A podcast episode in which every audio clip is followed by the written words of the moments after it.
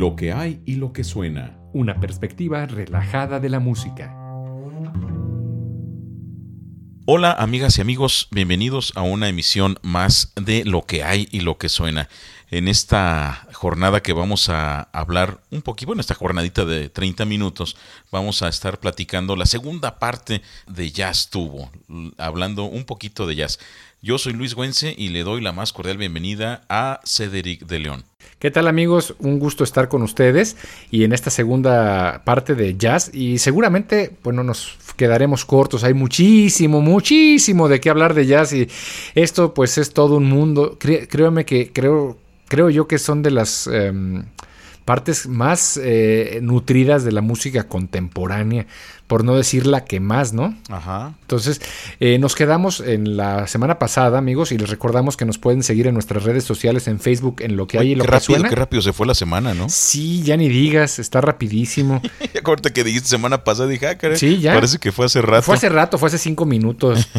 Sí, pero eh, eh, pues sí, a final de cuentas es parte del devenir de los tiempos. Y estamos haciendo unas Claro. pruebas. Fíjense que esta es la de la segunda ocasión que hacemos una grabación de manera remota entre el, maestro Luis Güense y su servidor.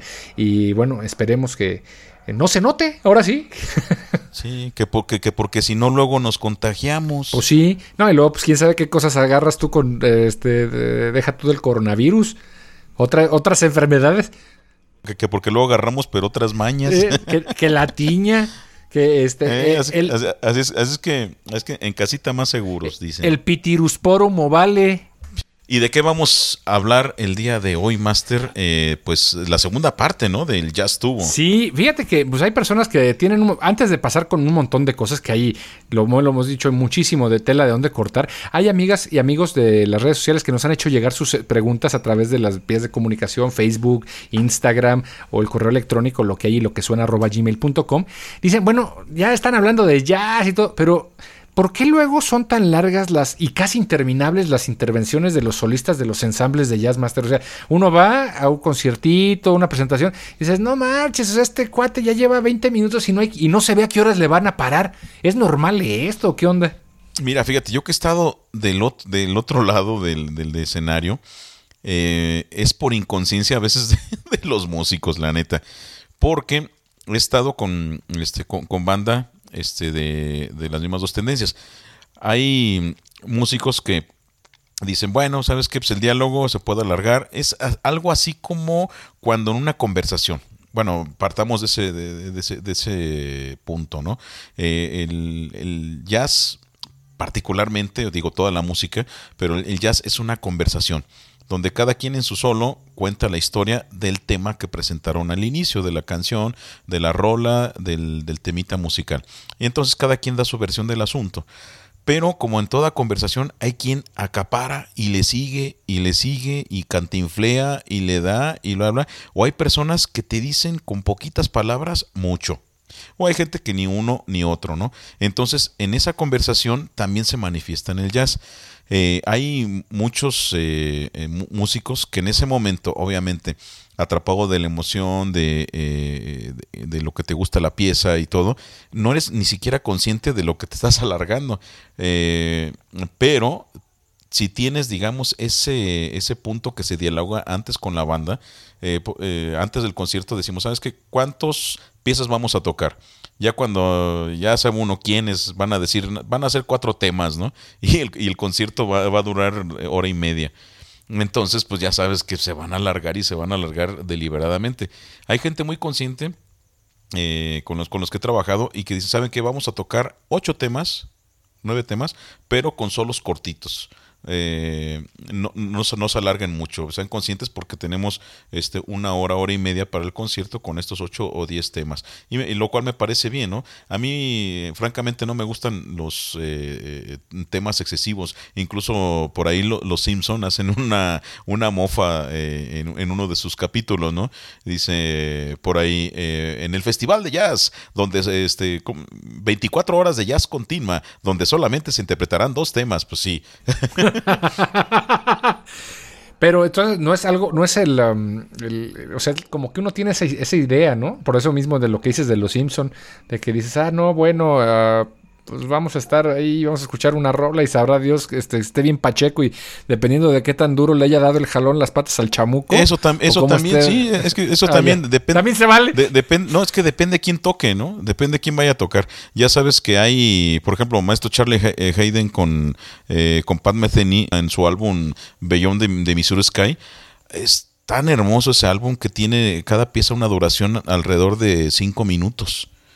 ¿Sí? Ah, órale, o sea, no, o sea, lo normal. Exactamente, con su concesión, entre ellos mismos se pusieron de acuerdo, saben que vamos en cada tema, cada, eh, este, yo toco el tema de inicio, ya sea el contrabajo o la guitarra, eh, Pat Metheny guitarrista y Charlie Hayden eh, contrabajista, eh, se lo recomiendan mucho ese álbum, lo repito, Beyond the Missouri Sky, es buenísimo, buenísimo ese álbum. Eh, entonces, en cada, en cada pieza, ellos se pusieron de acuerdo. ¿Saben que Vamos a hacer dos vueltas de solo cada quien, o una, y, el temita, y adiós. Entonces tienes como resultado una pieza bonita, una pieza que agrada, etcétera, ¿no? Aún cuando lo tocan, eh, lo tocaron en vivo ese concierto, ¿no? Este, respetaron ese lineamiento. Charlie Hayden era uno de los que respetaba eso. Eh, eh, otro también que respetaba los solos eh, mesurados eh, era es, todavía vive el contrabajista Ron Carter, ¿no? Ron Carter también este, hacía unos solos bastante mesurados. Había otros como Niels Henning Oster Pedersen, este contrabajista danés, que hacía unos solos, digo, increíblemente bellos, ¿no? muy virtuosos, muy virtuosos, pero demasiado largos, demasiado largos. Y es, eso también pues, se puede este, compensar, ¿no? Este, tenemos a Alain Caron, este eh, bajista eléctrico y contrabajista eh, canadiense, que en sus conciertos pues hace solos muy mesurados, ¿no? Muy mesurados y vaya que es un virtuoso. Entonces, eso es por, por inconsciencia de los músicos. Cuando lo hacen largos, sobre todo los solos de batería, ay, Dios me libre, ¿no? Son unos solos que se emocionan y, y, bueno, válgame Dios. Eh, a mí en lo personal como músico, a mí no me late que sean que se que se alarguen tanto. Yo no lo disfruto tanto. Es mejor así como como la caja de los dulces, ¿no? Así poquito y, y lo, lo paladeas. Porquito porque es bendito. Y mira, esta pregunta la hizo, la hizo Ceci precisamente que te manda saludos. Ella dijo que, que, te hiciera llegar esto, me platicó, porque también vino a ver si le pagaban algo. Bueno, me mandó un mensaje y dijo que te preguntara esto, que pues por qué se las fumaban.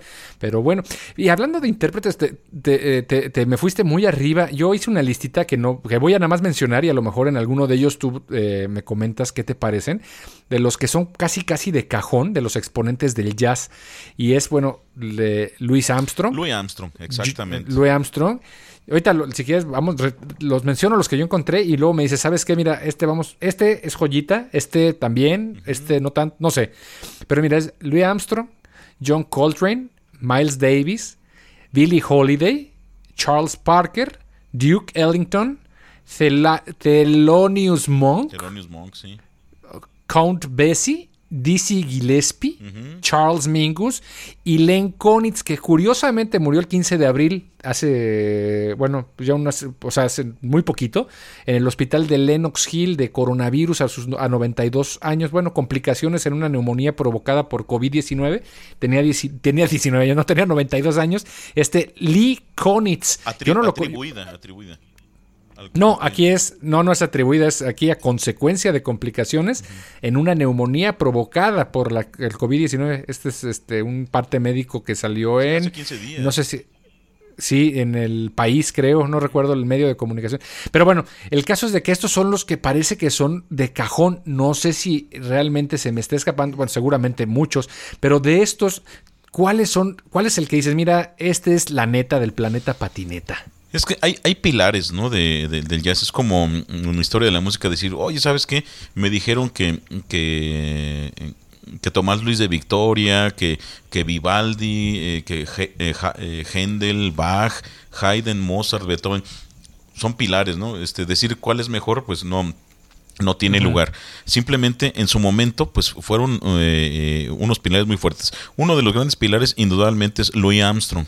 En ese estilo de Ah. Nueva Orleans, este estilo de Nueva Orleans y que también aborda un poquito el, el estilo de San Luis, Missouri. En San Luis tenían la, la onda de que los funerales eh, este, ir acompañado por una bandita de jazz. Era, digamos, Ajá. algo muy típico en el jazz de San Luis. Y Louis Armstrong, en uno de sus conciertos en vivo, eh, le hace una especie de mofa a ese estilo de San Luis. Eh, eh, voy a conseguir la grabación, es una grabación muy vieja que de las pocas que había en vivo en, en ese entonces. Entonces, eh, con, con su banda empiezan a, a recrear el, el velorio. Entonces eh, está la música acompañada con el trombón, eh, el, el- el contrabajo, el, eh, este, el piano, que era con el que hicieron en su concierto, y están ahí recreando los llantos de las, de las señoras y el muertito que después se pone a bailar, ¿no? Cuando interpretan la marcha de los santos. Eh, entonces Louis Armstrong, este trompetista, que era además de- Perdón, perdón. ¿La marcha de los santos es jazz? Eh, es estilo Nueva Orleans.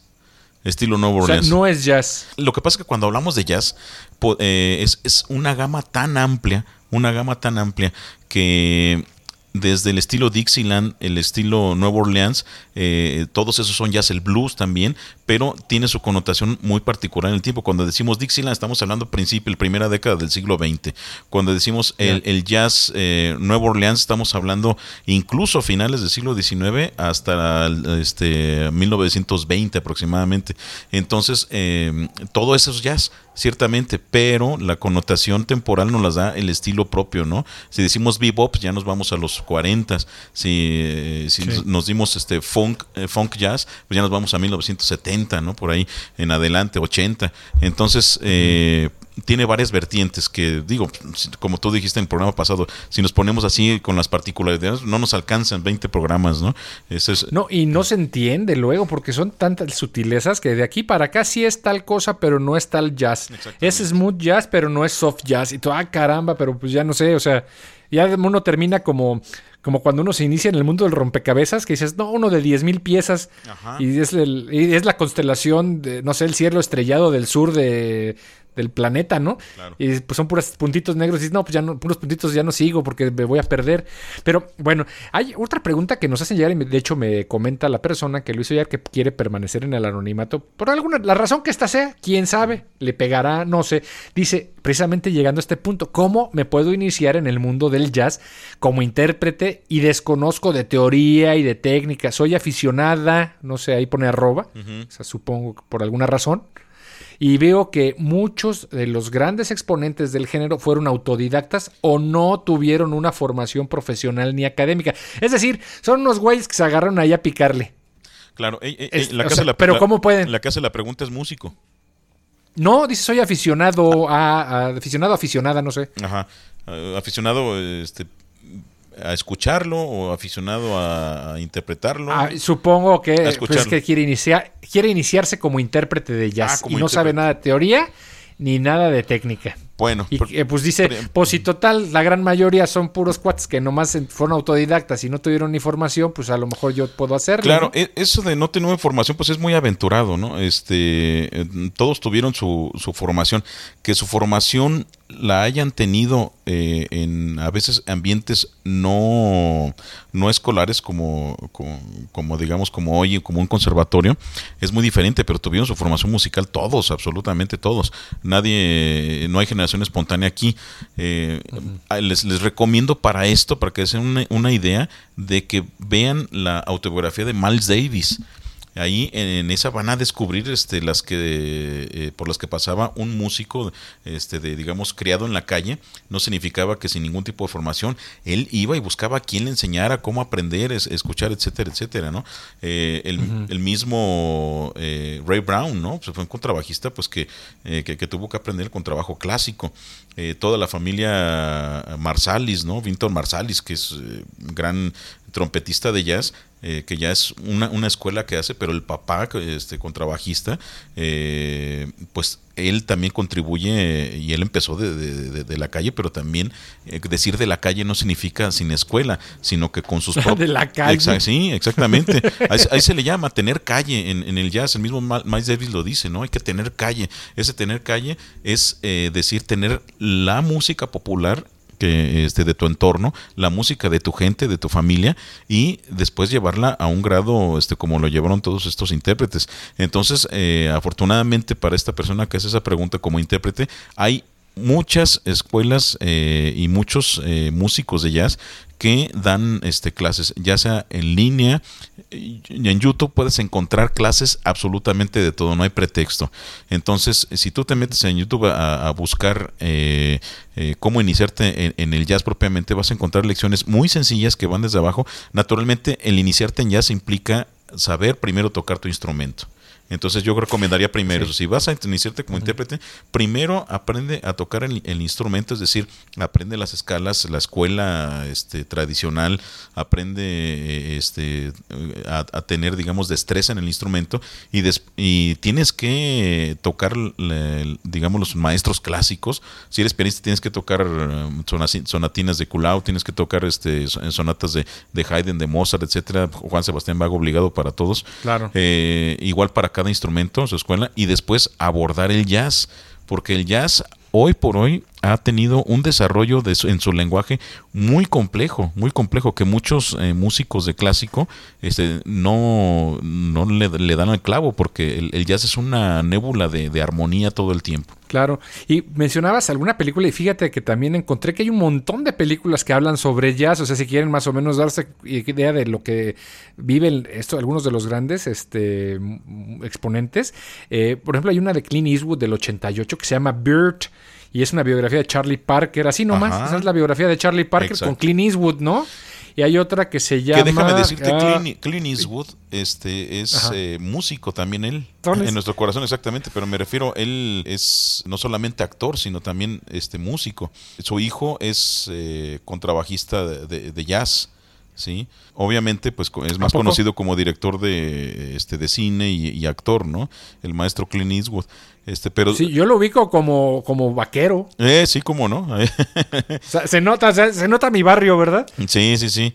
Y... Era para lo que me alcanzaba para el cine, para las matines de vaqueros. Y fíjate que hay otra, que es la historia de Glenn Miller, que es de los grandes, yo supongo, de las grandes bandas y tiene algo que ver de, de, con el jazz, por supuesto, la música de las grandes bandas, que se llama Música y Lágrimas. Es la historia de Glenn Miller, otra película. Y otra, también que se llama Lady Sings the Blues, no sé si la conoces, es El ocaso de una estrella en español, que es la autobiografía de Billie Holiday.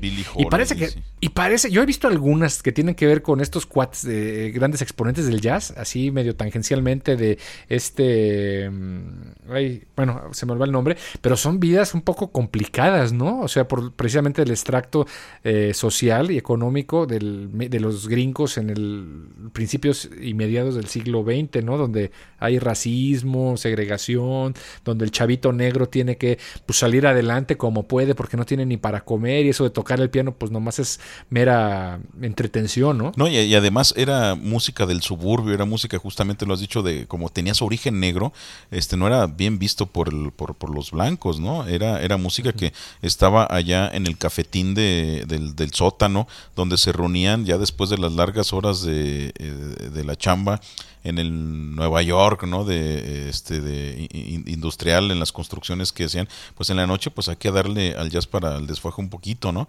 Entonces tiene esa connotación negra, esa connotación este de, de ese origen. Y, ya de ahí, pues se, se vuelve un poquito también la, la parte del, del, jazz blanco, ¿no? Como, como, se, le, se le llama. Ya en los años 30, y tú, tú lo has dicho, Glenn Miller y, todos estos que fueron entre 30 y 40 en la Big Band, ¿no? Que, que era este, la música de jazz de salón. Eh, que, claro. que, que, era pues este casi eh, básicamente interpretada por blancos, ¿no? Era el jazz llevado a los escenarios fifis y, en este sentido, precisamente sobre, ya estás mencionando cosas bien interesantes del jazz, sobre el tipo de jazz, etcétera, pero hay una pregunta que también nos dicen, ¿cómo puedo identificar una obra que se ostenta como jazz y que realmente no es jazz? Es decir, ¿cómo sé que es jazz y cómo sé que no es jazz, pero me lo quieren vender como jazz? ¿Se puede o no? Eh, lo más importante para aprender a distinguir justamente a tener es escuchar, escuchar y escuchar. No se puede aprender como una receta, ¿no? Eh, y eso aplica para cualquier otro género. Es más, hasta para una buena cumbia, ¿no?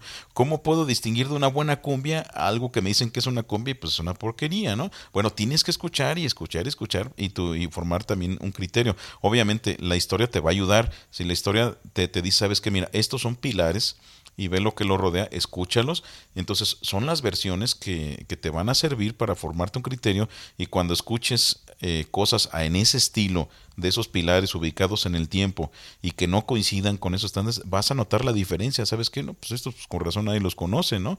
Eh, eh, entonces, la, la, receta es escuchar. para el jazz, eh, para aprender el, lenguaje del jazz, para estar, eh, digamos, adquiriendo un poquito ya como músico, el primer paso es escuchar, escuchar, escuchar. Es lo primero que te dicen las escuelas contemporáneas de jazz, es escuchar. Te, dejan de tarea aprenderte álbum de memoria, eh, cierto álbum de memoria y hacer transcripciones transcripciones, es decir, el sol, tú eres contrabajista, bueno, vamos a escuchar a Scott Lafaro, ¿no? Que fue el, contrabajista de toda su vida hasta que murió este Scott, de, el maestro Bill Evans. Entonces, vamos a escuchar a Scott Lafaro que hacía y vamos a transcribir. Es decir, lo que está escuchando, transcribir es copiarlo, pero copiarlo a tu instrumento. Puedes escribirlo o no, puedes este, transcribirlo simplemente de oído. Entonces, es copiar lo que estás diciendo. Es un, método que se utiliza mucho en la escuela de jazz, en la escuela contemporánea de jazz, que es un método natural. Es decir, el niño, ¿cómo aprende a decir papá? Porque la mamá le está diciendo y así con palabritas, papá, mamá. Y el niño empieza a imitar, a imitar, después escucha hablándolos y al rato ya está hablando. Eh, hasta con el mismo tono de la familia. Eh, entonces es igual en el jazz, estás escuchando, escuchando, escuchando y al rato como intérprete pues vas a estar repitiendo que las mismas frases o frases eh, de las influencias eh, de lo que estás escuchando o de lo que te está gustando de lo que estás escuchando. Claro. Y, precisamente dentro de, también todo este mundo que hay de, música y cultura, pues no nada más el jazz se limita a precisamente a nutrir de, escucharse, sino también eh, habíamos mencionado películas, habíamos mencionado pues escuchar la música y nutrirse de los artistas, pero también hay, eh, hay jazz en la historia y jazz en la, en la literatura, como lo vimos en el primer programa, pero dentro de los productos que el jazz y su tradición han aportado al mundo, no solo se destacan las obras musicales que de alguna manera siguen teniendo, eh, pues, sigo teniendo inquietudes, ¿no? De cómo es posible que se mantengan vivas y actuales, siendo gran parte, pues casi su ingrediente principal la improvisación, y eso pues, puedes al ratito explicar. Pero también en la literatura eh, se da muestra eh, del jazz y es testigo, por supuesto, del que lo impulsa y lo difunde. Entonces yo podría recomendarles la lectura del libro La Ruta del Jazz, itinerario del jazz en Michoacán durante el siglo XX de Héctor Peña. Entonces, este, te fijas que inspira ¿no? Eh, a, la historia misma y precisamente pues creo yo que dentro de cada país, eh, cada región en el mundo, tiene un impacto diferente de cómo aprecian y, se, y, se, vive el jazz en este sentido. Y yo creo que es bien importante porque si partimos de una música netamente de los de, origen esclavo y cómo la misma sociedad lo, lo, lo, hace suya, pues es que tiene una valía bien, bien grande, ¿no? Sí, cómo no. ¿Y ¿Algún otro libro que también hayas eh, encontrado por ahí, Master? Pues fíjate que hay varios, que es Jazz para Dummies ese está bueno. Ah, sí, todo, la, la, colección para Dummies. Es, está bien buena esa. Es buenísima porque es una síntesis que estos eh, tipos siguieron ese lineamiento y para jazz, por ejemplo, es, es un buen, no lo he leído yo, pero seguro que es un buen pivote eh, sintético para comenzar.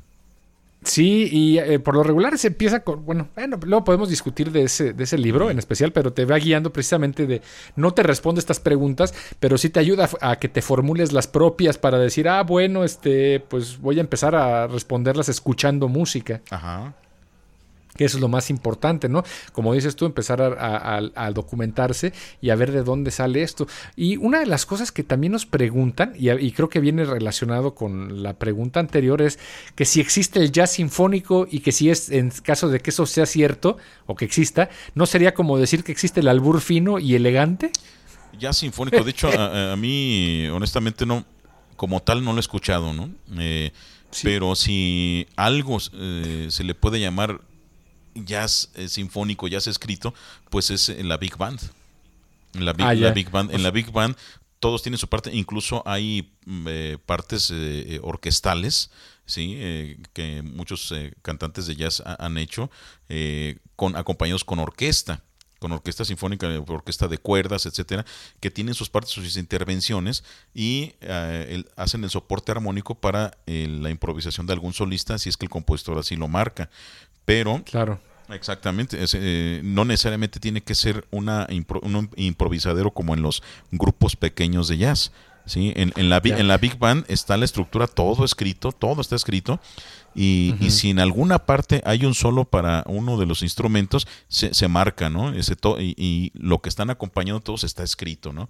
Eh, pero obviamente esos ritmos, esas este, eh, armonías, pues ya son propias del lenguaje de jazz. Sí, y es precisamente, bueno, ahí te podemos seguir platicando porque se nos vino el tiempo encima, Master.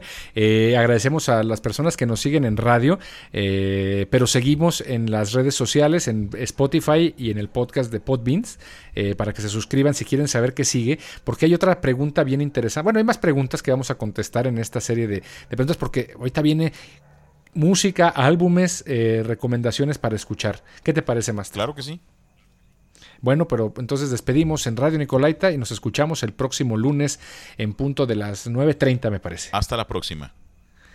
Y nos quedamos en redes sociales. Les recomendamos que cada lunes un episodio de nuestro podcast, lo que hay y lo que suena nuevo cada día. Si tiene alguna duda, pregunta, comentario en nuestras redes sociales, Facebook, lo que hay y lo que suena. Hasta la próxima.